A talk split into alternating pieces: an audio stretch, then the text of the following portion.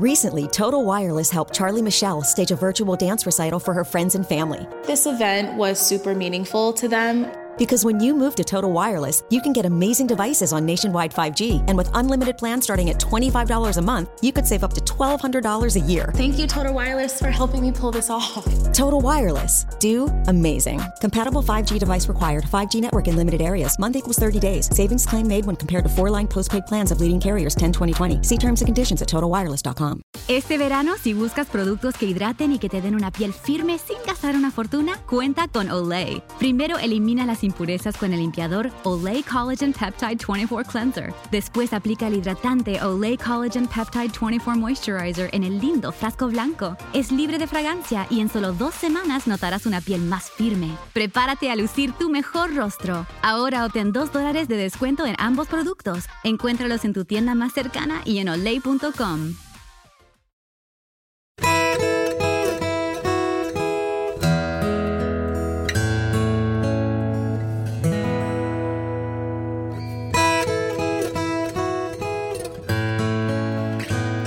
Hola mis hermanos, gracias al Señor. Estamos una vez más uh, en esta clase y Dios nos ha estado eh, bendiciendo a través de estas grabaciones. No es lo ideal, pero qué bueno que Dios nos concede usar este medio una vez más uh, y seguiremos usándolo mientras así sea necesario.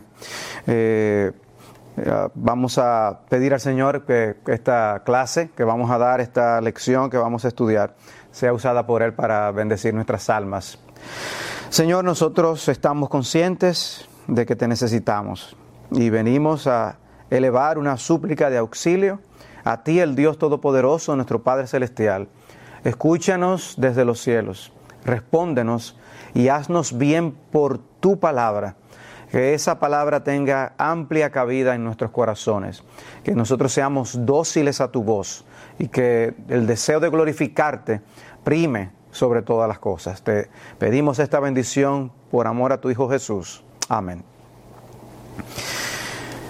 Una de las cosas por las que más fácilmente podemos identificar a los militares es por su uniforme.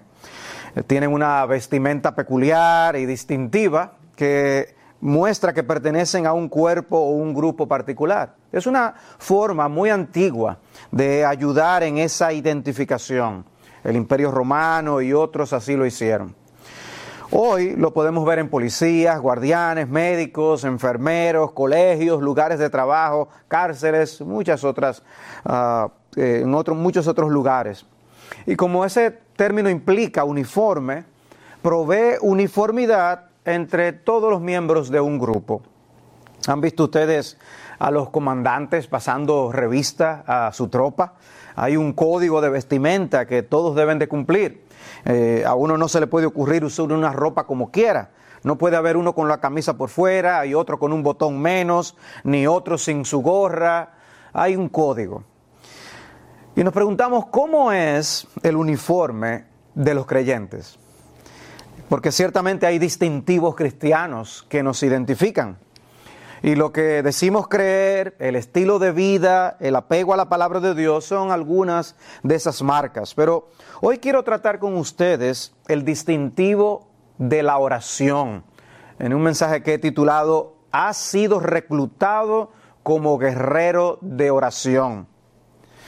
Cuando Saulo de Tarso se convirtió, el Señor envió a Ananías a encontrarse con él. ¿Y cómo debía identificarlo? Bueno, dice Hechos 9:11, he aquí, está orando. Esa es la marca que tú vas a buscar.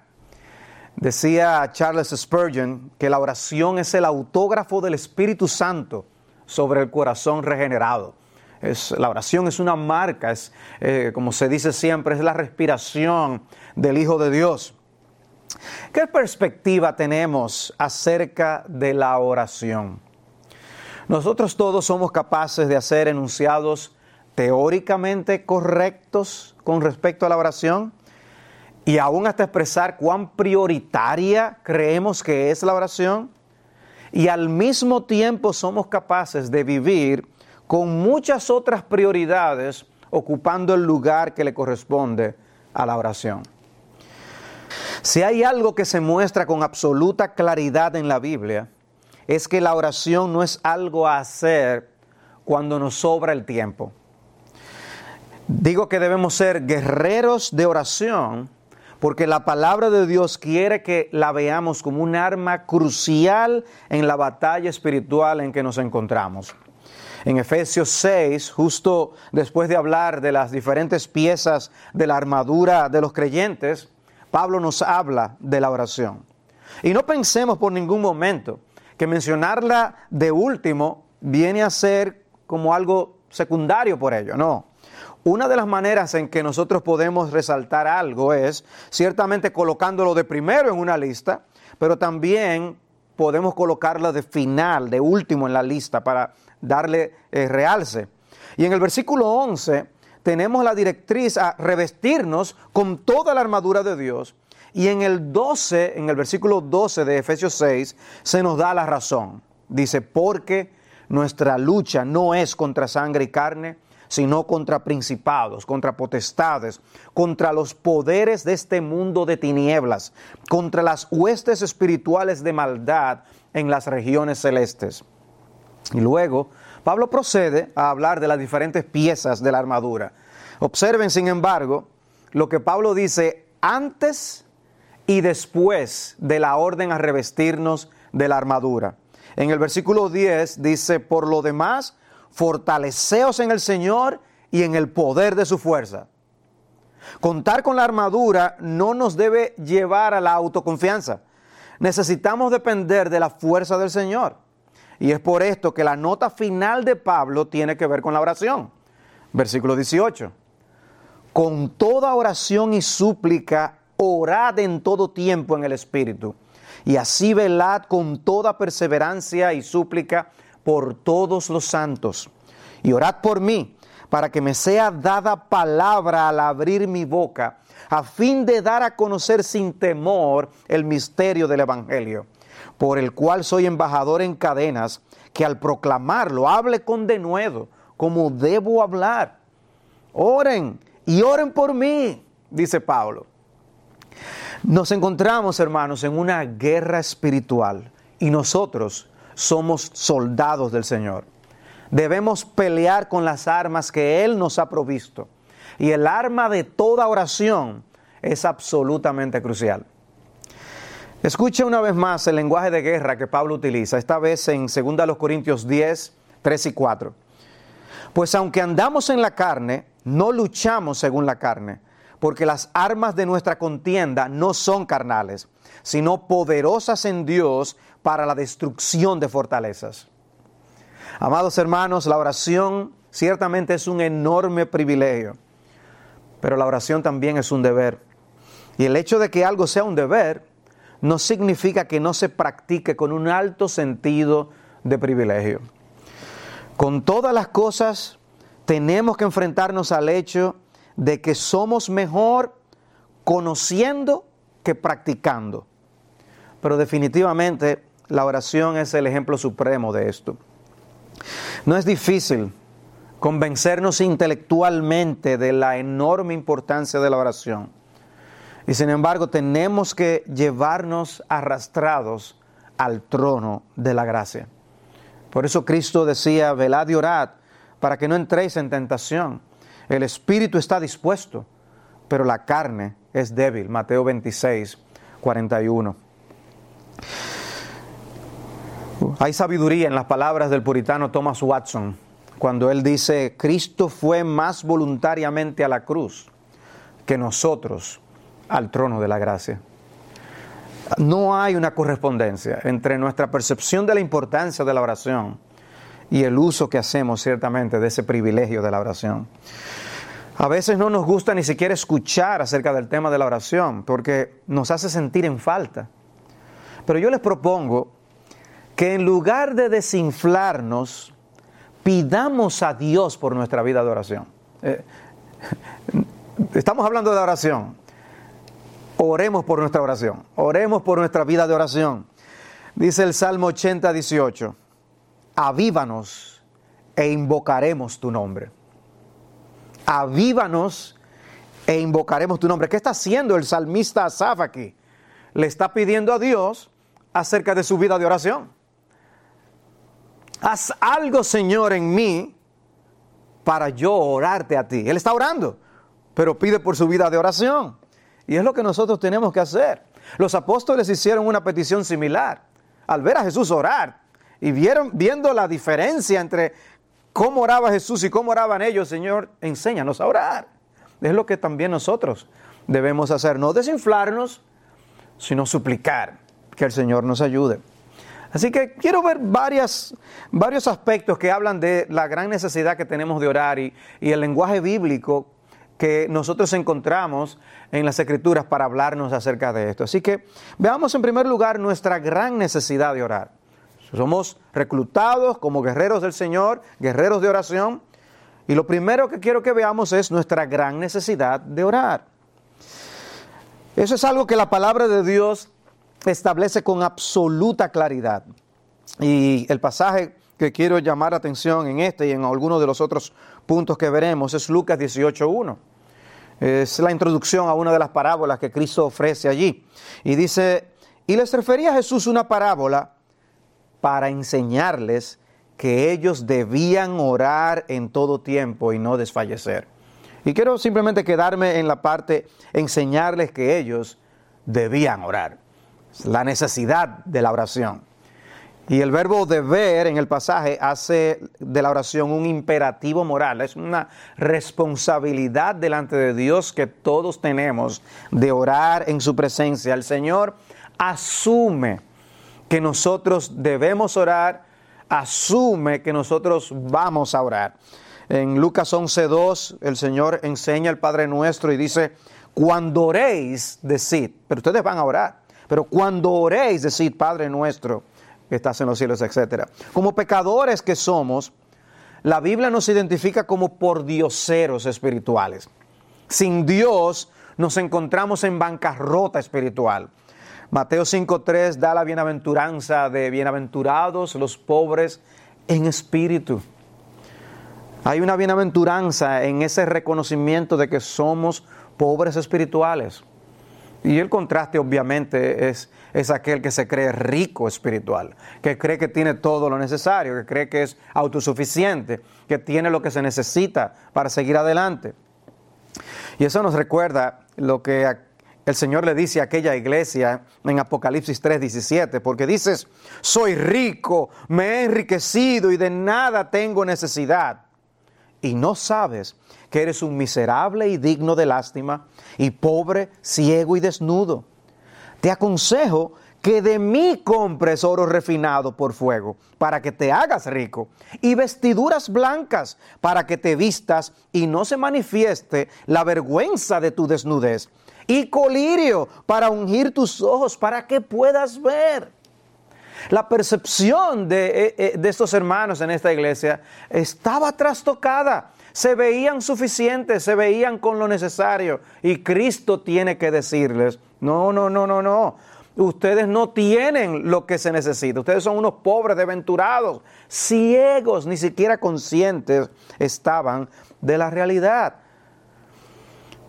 Nosotros no oramos porque no estamos del todo tan conscientes de lo que somos realmente. Solemos dar gracias a Dios por los alimentos y pedimos al Señor que nos siga supliendo. Y eso está bien. De lo que soy seguro es que nuestras oraciones no fueran las mismas si nuestras despensas no tuvieran alimento, ni tuviéramos recursos para comprar más. Imagínate por un momento cómo serían tus oraciones por el comer si tú no tuvieras nada en tu despensa, no hubiera nada en la nevera, para tú comer. ¿Cómo orarías? ¿Orarías igual a teniéndolo todo? Lo dudo mucho. la conciencia de la necesidad afecta la súplica. Y en cuanto a nuestras necesidades espirituales, nosotros no estamos hablando de suposiciones. Yo les dije, supongan que ustedes no tienen que comer, pero en cuanto a las necesidades espirituales no es así. Somos pobres espirituales. La realidad es que somos mendigos en extrema pobreza, espiritualmente hablando. Y el lugar señalado por Dios como la fuente de nuestros recursos espirituales es el trono de la gracia. Hebreos 4:16, por tanto, acerquémonos con confianza al trono de la gracia para que recibamos misericordia y hallemos gracia para la ayuda oportuna. ¿Qué podemos conseguir en ese trono? ¿Cosas materiales? ¿Beneficios terrenales y temporales? El Señor sabe que tenemos necesidades de esas cosas y Él sabe dar esas cosas como añadidura cuando buscamos primeramente el reino de Dios y su justicia. Es cierto que Él nos enseñó a pedir por el pan de cada día. Sin embargo, si estudiamos las oraciones que Jesús hizo durante su ministerio terrenal y las que Pablo nos dejó en sus epístolas, nos daremos cuenta del gran dominio de los motivos espirituales de oración. Lee Juan 17, cómo Jesús ora a, su Padre, esa extensa oración que encontramos en ese capítulo y, y el tipo de cosas que Jesús menciona en oración. Contrástalas, contrasta esa oración, contrástala con tu oración, con tus peticiones regulares. O lee Efesios 3, la oración que Pablo hace allí. Dice en Efesios 3, 14, por esta causa, Pablo está preso, por esta causa pues doblo mis rodillas ante el Padre de nuestro Señor Jesucristo, de quien recibe nombre toda familia en el cielo y en la tierra, que os conceda conforme a las riquezas de su gloria, ser fortalecidos con poder por su espíritu en el hombre interior. Observen, Pablo habla de las riquezas de la gloria de Dios, que conforme a eso responde, pero no para llenar eh, nuestras arcas de dinero, sino dice ser fortalecidos con poder por su espíritu en el hombre interior. De manera que Cristo more por la fe, versículo 17, en vuestros corazones, y que arraigados y cimentados en amor, seáis capaces de comprender con todos los santos cuál es la anchura, la longitud, la altura y la profundidad, y de conocer el amor de Cristo que sobrepasa el conocimiento, para que seáis llenos hasta la medida de toda la plenitud de Dios. Pablo no se conformaba con poco. Es hasta la medida de la plenitud de Dios. Pablo estaba preso y yo creo que él oraba por su libertad. Él llegó a expresar a los filipenses la confianza que tenía en las oraciones que ellos hacían y que contribuirían a favor de su libertad. Pero lo que nosotros leemos aquí en Efesios 3 nos dice mucho más acerca de su vida de oración y de los grandes intereses que él tenía en su corazón. Pablo estaba consciente de cuán necesitado estaba de la gracia de Dios y también estaba consciente de que las iglesias necesitaban con urgencia de esa gracia. Hermanos, es al trono de la gracia para suplicar la gracia que necesitamos. Podemos no tener conciencia de nuestra gran dependencia y necesidad. Y por eso no pedimos. Dice Santiago 4.2, no tenéis porque no pedís. Pero también podemos llamar necesidad lo que Dios no considera necesidad. En Santiago 4.3 dice, pedís y no recibís, porque pedís con malos propósitos para gastarlo en vuestros placeres. De manera que la actitud con la que nosotros oramos es importante. Los puritanos decían que por nuestras actitudes Dios en ocasiones se hace el sordo y el mudo. Interesante, ¿no? Pero no es más que un reflejo de lo que dice la Escritura. Dice en Zacarías 7:13, sucedió que como yo había clamado y ellos no habían querido escuchar, así ellos clamaron y yo no quise escuchar, dice el Señor de los ejércitos. Uh. Miqueas 3:4. Entonces clamarán al Señor, pero él no les responderá sino que esconderá de ellos su rostro en aquel tiempo porque han hecho malas obras. Lo que hacemos, lo que vivimos, nuestras actitudes, pueden afectar nuestra vida de oración. Pueden afectar el si oramos o no, el cómo oramos y por lo tanto también el cómo Dios atiende nuestras súplicas. Hay una relación en la Biblia entre las escrituras y la oración. No, no es algo que podemos separar lo, que nosotros hacemos alimentándonos de la palabra afectará nuestra vida de oración. Dice primera de Juan 5:14, y esta es la confianza que tenemos delante de Él, que si pedimos cualquier cosa conforme a su voluntad, Él nos oye. Hay una correlación entre la palabra, la voluntad de Dios y la oración. Juan 9:41, si fuerais ciegos no tendríais pecado, pero ahora porque decís vemos, vuestro pecado permanece. Ellos no estaban conscientes, los fariseos, de la gran necesidad que ellos tenían. El pecado les estaba haciendo ciegos y por lo tanto no estaban necesitando al Salvador que tenían frente a ellos. Y así nosotros actuamos, creyendo que estamos satisfechos, creyendo que tenemos todo, creyendo que vemos. Y somos ciegos. Y no estamos buscando, no estamos clamando, no estamos rogando como debemos. Porque la oración no es para las personas más místicas y contemplativas, eso es para algunas personas. No, todos necesitamos orar, todos necesitamos hablar con Dios. Somos completamente dependientes del Señor y Él quiere que le pidamos lo que necesitamos. Sabe lo que necesitamos, pero quiere que se lo digamos, como dice Mateo 6.8. Pero no solamente quiero que veamos nuestra gran necesidad de orar, sino también que veamos nuestra gran necesidad de orar siempre. Siempre. La oración no es una actividad para ser practicada por impulsos, como ráfagas repentinas y fugaces. Debe ser practicada de una manera constante, no por temporada, como aquellos que solamente buscan a Dios en Semana Santa, por ejemplo. Dice Lucas 18.1, que les leía anteriormente, y les refería a Jesús una parábola para enseñarles que ellos debían orar en todo tiempo y no desfallecer. Esa frase en todo tiempo, que la Reina Valera traduce la necesidad de orar siempre. Es un llamado a la oración continua, no en el sentido de estar orando en todo momento y dejando de hacer absolutamente todo lo demás, sino en el sentido de que estamos orando una y otra vez, orando una y otra vez, orando una y otra vez. Por lo que refleja 1 Tesalonicenses 5:17, orad sin cesar. Orad sin cesar. Es mantenernos cultivando el sentido de la presencia de Dios, de manera que nos mantengamos en comunicación y en comunión con Él. Una de las actitudes que más afectan nuestra vida de oración es la impaciencia.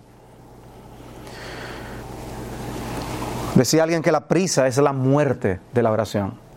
Vivimos tan rápido, vivimos tan ocupados, tenemos tantas cosas que hacer que no podemos habitar tranquilos en la presencia de Dios.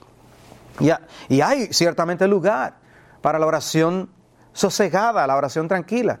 Hay ciertamente lugar para la oración rápido, esas flechas que lanzamos al cielo, de esas súplicas repentinas en un momento de necesidad. Hay lugar para ambas cosas. Cristo nos dijo, cuando oréis, cierra tu puerta en tu aposento y tú allí el Señor te verá y te escuchará. Hay lugar para esa oración tranquila y sosegada, pero siempre hay algo que hacer. Siempre estamos inquietos. Y cuando pedimos, nos impacientamos porque el Señor no nos responde cuando queremos y como queremos. La impaciencia nos afecta.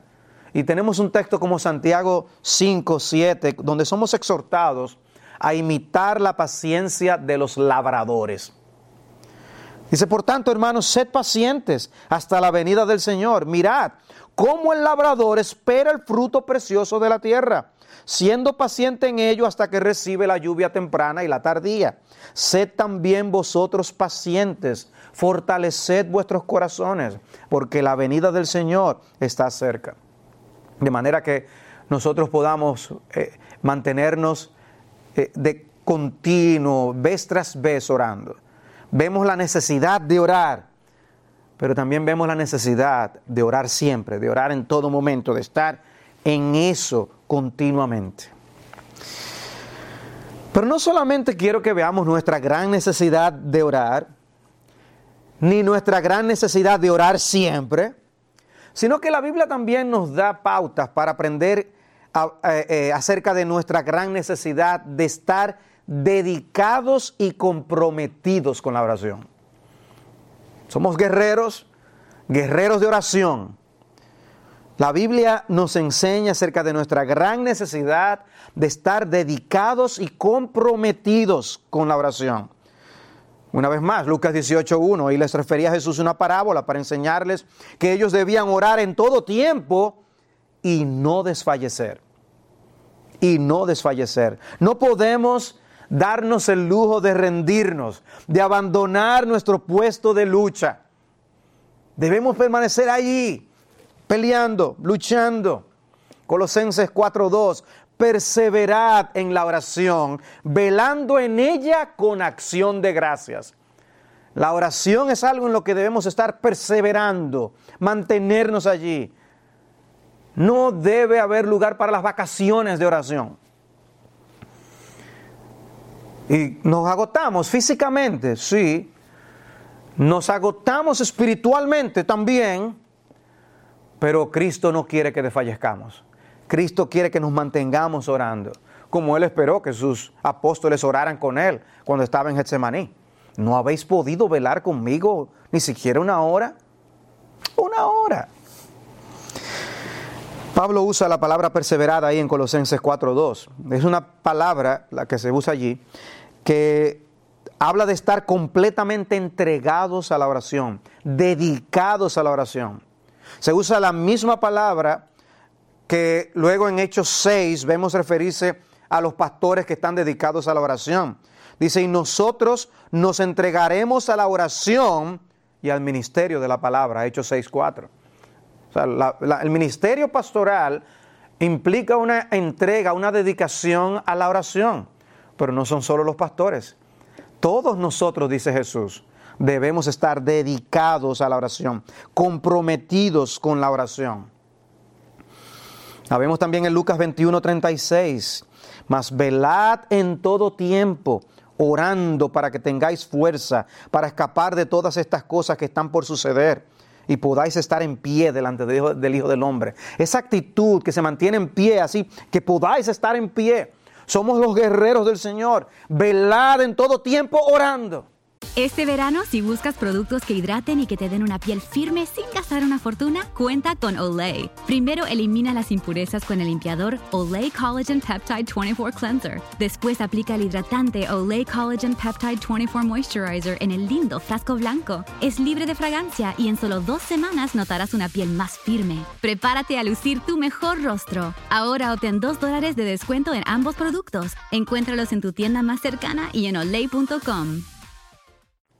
Estamos dedicados y comprometidos con la oración. Oramos por los enfermos, pero no vemos que a veces sanen.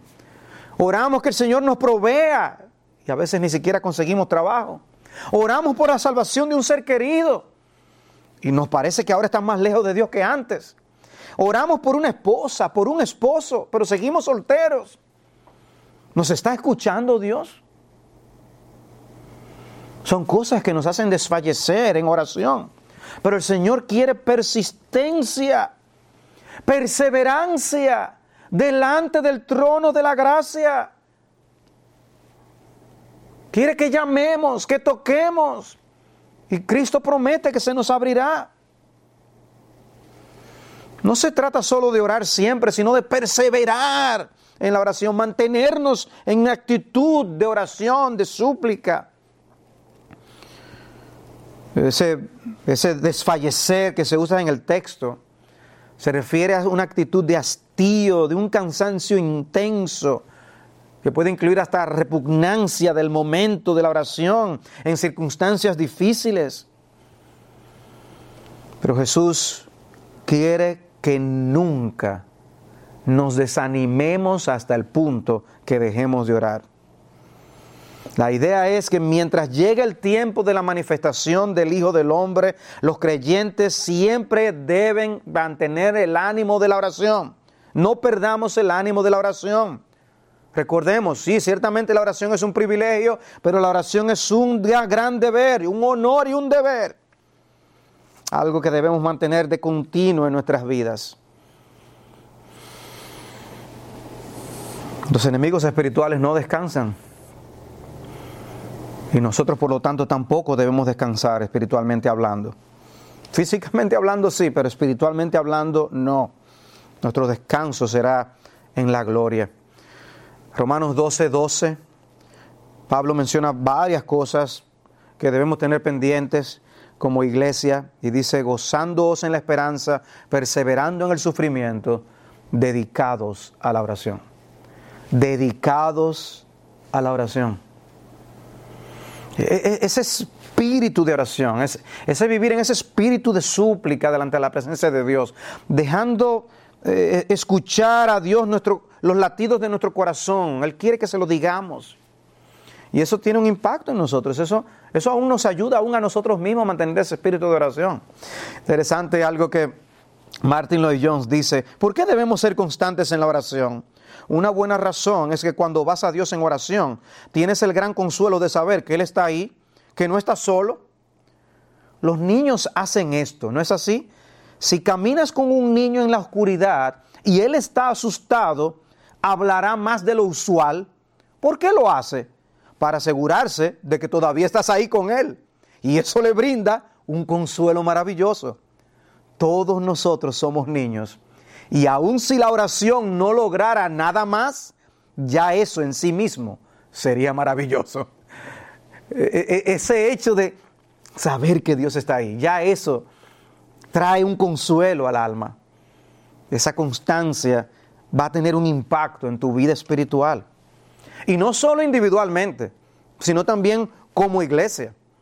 Debemos como iglesia practicar la constancia en la oración, la dedicación a la oración. La iglesia primitiva fue marcada por una vida de oración. Hechos 2.42. Y se dedicaban continuamente a las enseñanzas de los apóstoles, a la comunión, al partimiento del pan y a la oración. Uno puede ir haciendo un, chequeo de, cada una de estas cosas. Se dedicaban a la enseñanza de los apóstoles, la enseñanza muy bien, estaban comprometidos con la verdad. Se dedicaban a la comunión, sí, los hermanos compartían entre ellos, tenían una vida de edificándose unos a los otros. Al partimiento del pan, sí, practicaban la cena del Señor y la oración. Es una iglesia dedicada a la oración, que se puede decir que está comprometida y dedicada a la oración. Quiere el Señor concedernos esa marca, que nosotros estemos marcados por una vida que continúa, que persevera, que vela en oración. Porque no debemos asumir que es así. Es algo a, hacerlo. Escuchando así a Pablo en Romanos 12:12, 12, estemos dedicados a la oración. Más adelante, en el mismo libro de los Hechos, eh, Pedro es encarcelado, la iglesia ruega por él, él es liberado. Ahora, noten cómo dice que la iglesia oraba por él, en Hechos 12:5. Así pues, Pedro era custodiado en la cárcel, pero la iglesia hacía oración ferviente a Dios por él. Oración ferviente. Es como si al leerlo nosotros pudiéramos hacer una diferencia entre lo que es orar y orar fervientemente. No es lo mismo. Orar, sí, pedimos esto, pero orar fervientemente, como si eso tuviera una marca distintiva del espíritu con que oramos. Hay un fervor allí, hay una, un ruego eh, particular.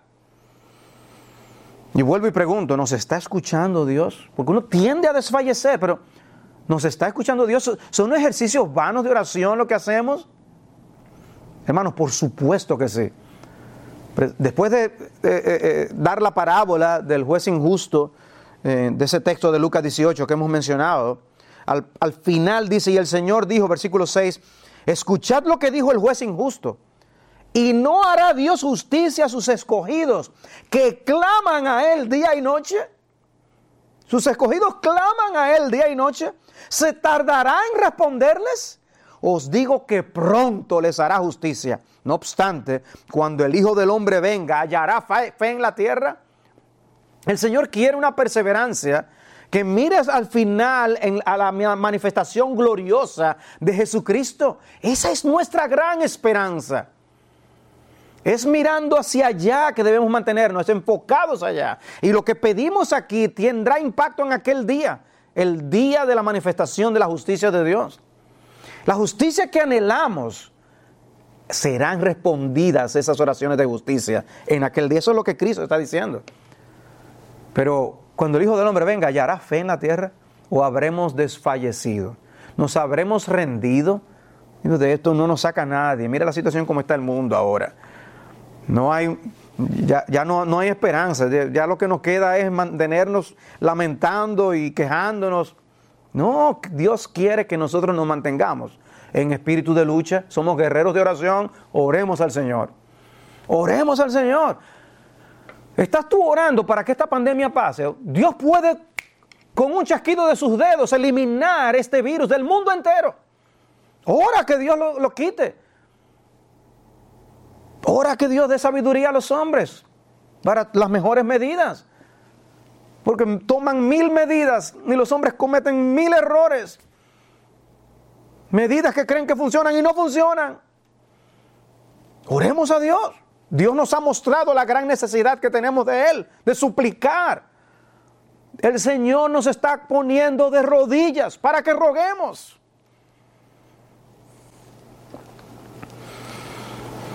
Alguien, escribió, pedí fuerza para poder alcanzar logros. Me debilitó para que pudiera obedecer. Pedí salud para poder hacer grandes cosas me dio gracia para que pudiera hacer mejores cosas. Pedí riquezas para ser feliz. Me dio pobreza para que pudiera ser sabio. Pedí poder para tener la alabanza de los hombres.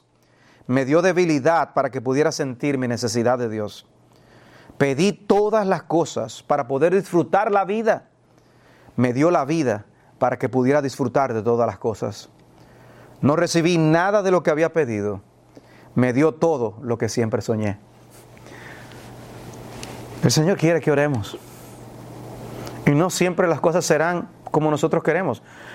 El tener la posibilidad de oración no significa que nosotros ahora tenemos control del universo y que con nuestras oraciones vamos a hacer que las cosas sean como nosotros queremos. No, porque la oración es un rendirnos a la voluntad de Dios tu voluntad sea hecha.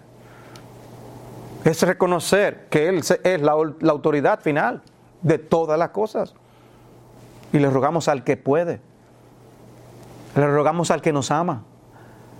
Pero le rogamos al que sabe todas las cosas y lo que nos conviene. Le rogamos a aquel que es el soberano del universo y nuestro Padre. Pero si nos dejamos emborrachar por el espíritu de la época, nuestras vidas de oración van a ser afectadas. Yo creo que es por eso que el apóstol Pedro, en 1 Pedro 4:7, dice, sed pues prudentes y de espíritu sobrio para la oración. Es mantener un espíritu sobrio para la oración. Porque embriagados con el mundo, no podremos pedir lo que conviene. Hemos visto nuestra gran necesidad de oración, nuestra gran necesidad de orar siempre, nuestra gran necesidad de estar comprometidos y dedicados a la oración. Quiero que veamos ahora nuestra gran necesidad de ser guerreros de oración. Nuestra gran necesidad de ser guerreros de oración. Y vemos un ejemplo de estos guerreros en Epafras, Colosenses 4:12. Pablo escribe, Epafras, que es uno de vosotros, siervo de Jesucristo, os envía saludos, siempre esforzándose intensamente a favor vuestro en sus oraciones para que estéis firmes, perfectos y completamente seguros en toda la voluntad de Dios. ¿Por quiénes son tus oraciones más intensas? Porque nosotros somos tan malos que aún en la actividad más espiritual podemos ser unos egoístas y pensar solamente en nosotros mismos. Y aquí a un hombre de Dios luchando en oración la, idea aquí es, la de alguien que está eh, consumiéndose hasta la agonía en oración. Luchando, luchando. Hay una diferencia entre orar y orar luchando en oración. Hay una diferencia. La oración es un trabajo duro, arduo, requiere esfuerzo y determinación. Orar nos puede dejar agotados y exhaustos. Una visita al huerto de Getsemaní nos bastaría.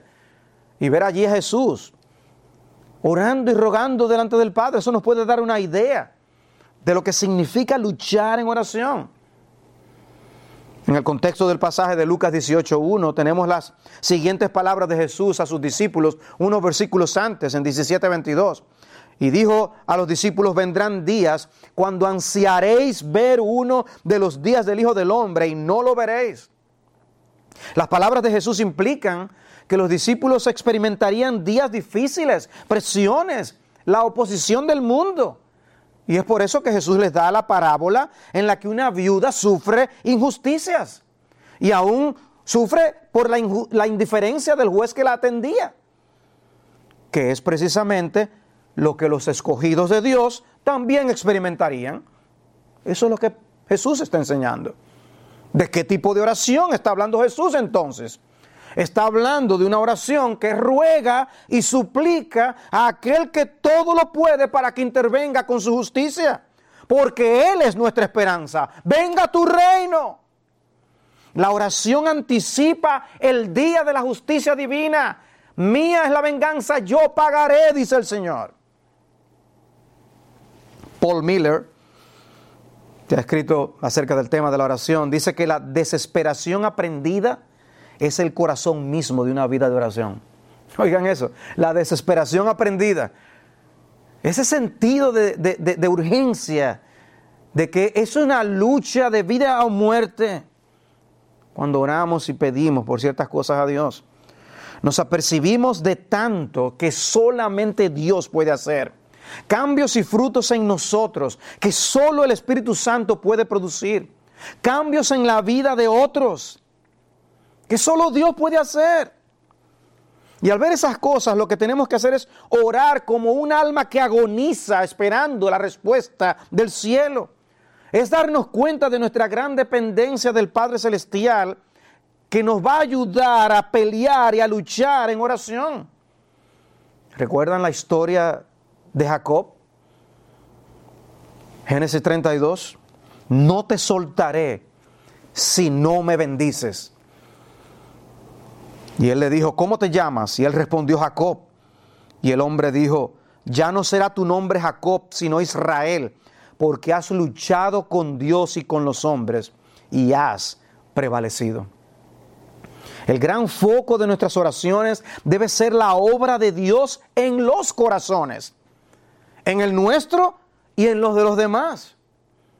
Es por eso que oramos, por una obra que solo el Espíritu de Dios puede hacer. Y se hace evidente en las escrituras que cuando el Señor nos coloca en medio de providencias aflictivas y difíciles, hay algo más que Él quiere que el hecho de nosotros ser librados. Hay algo más. Me llama la atención lo que el Señor dice a los discípulos después de calmar la tormenta mientras cruzaban el mar de Galilea. Dice, se levantó una violenta tempestad. Imagínense la escena. Marcos 4:37 y las olas se lanzaban sobre la barca de tal manera que ya se anegaba la barca. Él estaba en la popa durmiendo sobre un cabezal. Entonces le despertaron y le dijeron, maestro, ¿no te importa que perezcamos? Y levantándose, reprendió al viento y dijo al mar, cálmate, sosiégate. Y el viento cesó y sobrevino una gran calma. Entonces les dijo, ¿por qué estáis amedrentados? ¿Cómo no tenéis fe? Y se llenaron de gran temor y se decían unos a otros, ¿quién pues es este que aún el viento y el mar le obedecen? Pero ven la pregunta que el Señor les hizo, ¿por qué tienen miedo? ¿Qué por qué? Y ese mar en tempestad, y esos vientos tan fuertes, ¿cómo que por qué tenemos miedo? Es obvio. Pero lo que Jesús les dice es que la fe les habría ayudado a no temer en medio de esas circunstancias. Ahora bien, ¿notaron ustedes otro temor adicional que surgió después en ellos? Dice el versículo 41, que después de ver lo que Jesús hizo, se llenaron de gran temor. O como lo dice Lucas 8:25, ¿Dónde está vuestra fe? Pero ellos estaban atemorizados y asombrados. El Señor estaba enseñándoles algo que no lo habrían aprendido de otra manera. Y hermanos, así es con nuestras vidas. Nos encontramos en situaciones que Dios las trae con un propósito y podemos pedir que nos saque de esas circunstancias y Él nos va a responder, todavía falta un poco. Necesitas permanecer en el horno de la aflicción un poco más. ¿Y quién es que sabe cuánto tiempo es que hay que darle a ese horno? El soberano. Solo Él lo sabe. Luchar en oración es pedirle que nos conceda el privilegio de nosotros ser instrumentos en sus manos para la labor que está llevando a cabo en el mundo.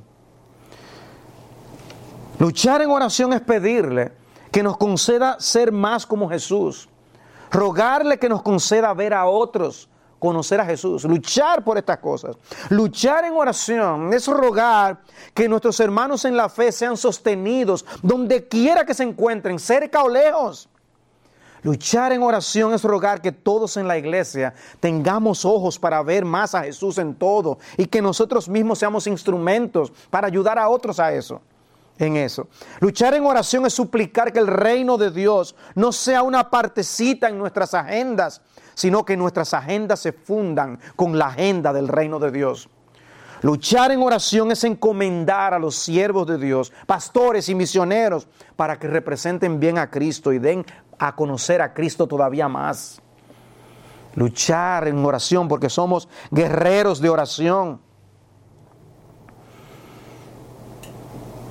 Necesitamos orar, necesitamos orar siempre, necesitamos orar de una manera dedicada y constante, necesitamos saber que debemos ser guerreros de oración. El Señor nos ha reclutado. Ora por ti mismo. Ora por amor a ti mismo. Ora. Dice Burke Parsons de los ministerios Ligonier, mantenernos de rodillas nos guardará de caer. Ora por tu vida espiritual. Ora por porque el Señor te ayude a amar lo que Él ama y aborrecer lo que Él aborrece. Pide por tu corazón. Pide que Dios te haga más sensible a su voz, que te dé más hambre espiritual, hambre por conocer su palabra, el deseo de estar en su presencia. Ora por ti. Ora que te guarde de tentación. Ora que te ayude a cultivar los frutos del Espíritu. Ora que te permita ser útil en el reino de Dios. Ora, ora por ti. Y no ores solamente por aquellas cosas que son beneficios materiales, temporales y terrenales. Por amor a tu familia, ora. Ora. ¿Estás orando fielmente por tu esposo? ¿Qué oras? Señor, ayúdalo en el trabajo para que siga poniendo pan sobre la mesa. ¿Solo eso?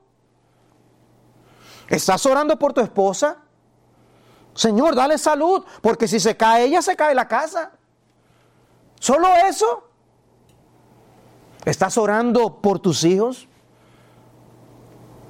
Estás luchando en oración, eres un guerrero de oración, intercediendo por tu familia, por, porque solo Dios puede hacer lo que tú quieres que ocurra. ¿Estás orando por la salvación de tus hijos?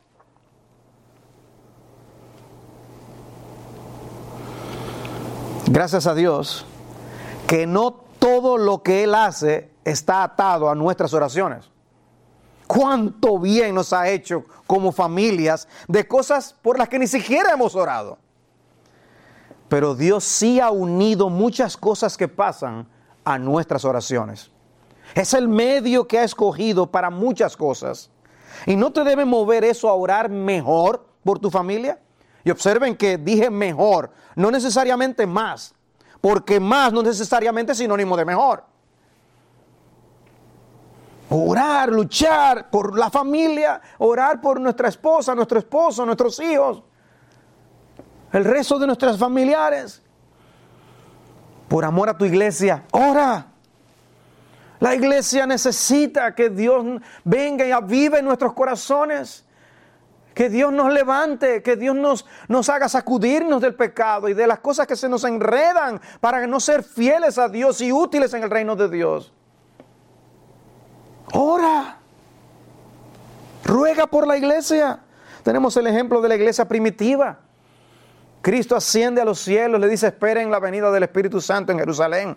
Y los encontramos en Hechos 1.14, todos estaban juntos, unánimes, entregados de continuo a la oración, junto con las mujeres, etc.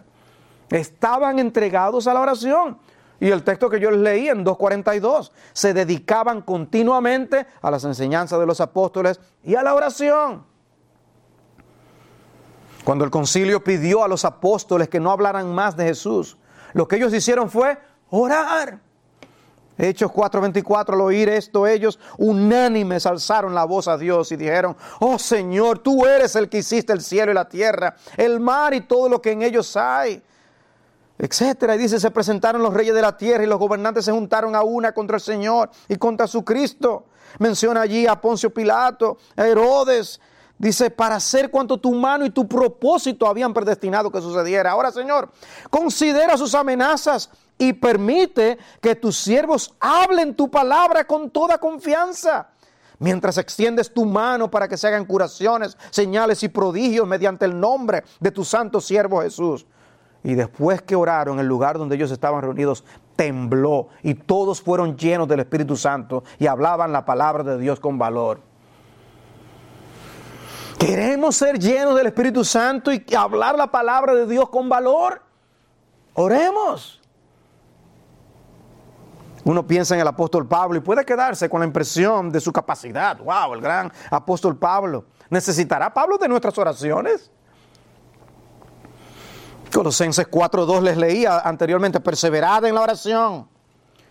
Y luego allí mismo dice en el versículo 3, orando al mismo tiempo también por nosotros, para que Dios nos abra una puerta para la palabra a fin de dar a conocer el misterio de Cristo por el cual también he sido encarcelado, para manifestarlo como debo hacerlo. Pablo pide, oren por mí, por favor. Vuestros pastores les piden, oren por nosotros. Oren también por otros pastores en otros lugares. Los siervos de Dios necesitamos la oración. Necesitamos orar por la iglesia. John Owen decía, si habláramos menos y oráramos más, las cosas estarían mejor en el mundo. Pero lo que más hacemos a veces es quejarnos de las cosas como están. Mira cómo está el, mundo. Ora, ora por cada una de esas cosas que vienen a tu mente y que contristan tu corazón. Ora por tu iglesia y ora con tu iglesia. Cuando la iglesia se reúne a orar, ora con la iglesia. Ve a los cultos de oración.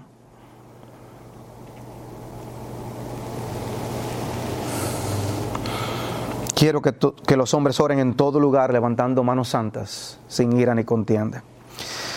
Ora por los perdidos, por amor a los perdidos, ora. Esas oraciones que son oraciones evangelísticas.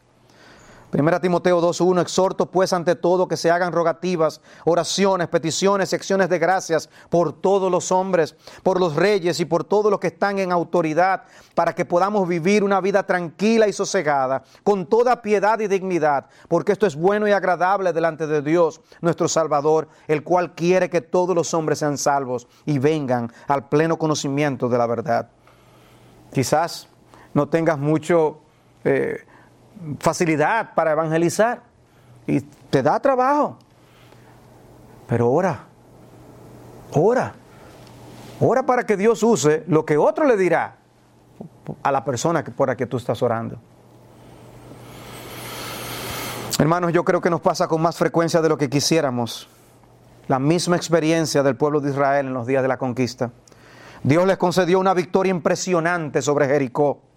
Josué 6 termina diciendo, y el Señor estaba con Josué, y su fama se extendió por toda la tierra. Pero el capítulo siguiente nos presenta una derrota humillante. Se confiaron mucho. Josué así envía a algunos hombres a hacer una visita de reconocimiento a Ai.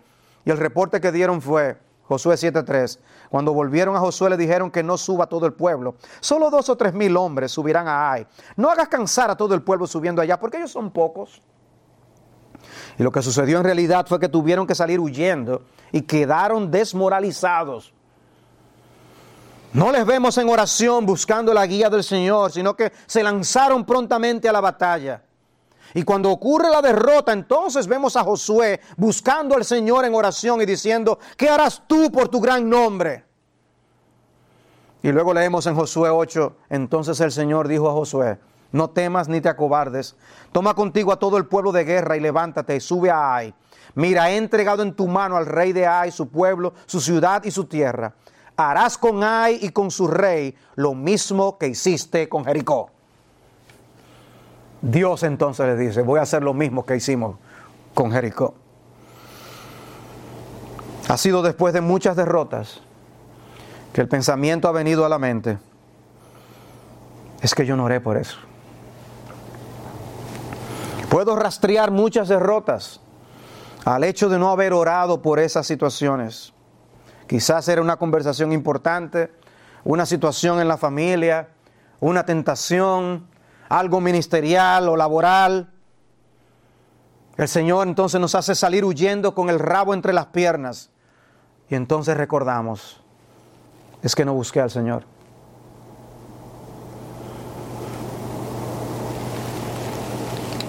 Decía William Temple, cuando yo oro, las coincidencias ocurren y cuando dejo de hacerlo, no ocurren. Sabemos que todo está en control del Dios soberano. Las coincidencias ocurren porque Dios nos responde. Guerreros del Señor, propongámonos usar la estrategia divina y esa estrategia comienza en oración. Vamos a orar. Señor de los cielos, te damos gracias por la exhortación que tú nos haces de encontrarnos más cerca de ti en oración. ¿Qué, ¿Cuánto dice de, nuestro, de nuestra propia condición el que tú tengas que exhortarnos tanto a buscarte en oración? Perdónanos, Señor. Pero también te rogamos que nos ayudes en nuestra vida de oración. Te pedimos que nos animes y nos guardes de desfallecer y que podamos perseverar, oh Dios, porque tú nos has prometido escuchar a tu pueblo que ora en el nombre de tu Hijo conforme a tu voluntad. Muévenos, inclínanos, Señor, como iglesia te rogamos. Haznos guerreros de oración fieles al Rey de Reyes y al Señor de Señores. Tú eres el Dios de los ejércitos y es un honor servir en tu nombre. En Cristo Jesús. Amén.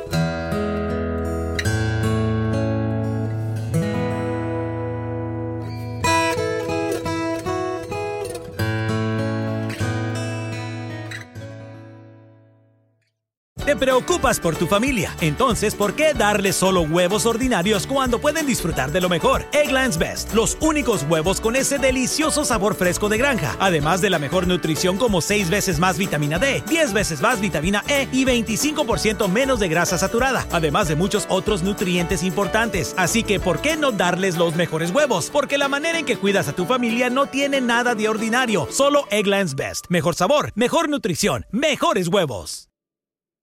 Experience gorgeous, lasting, high quality hair color with Madison Reed.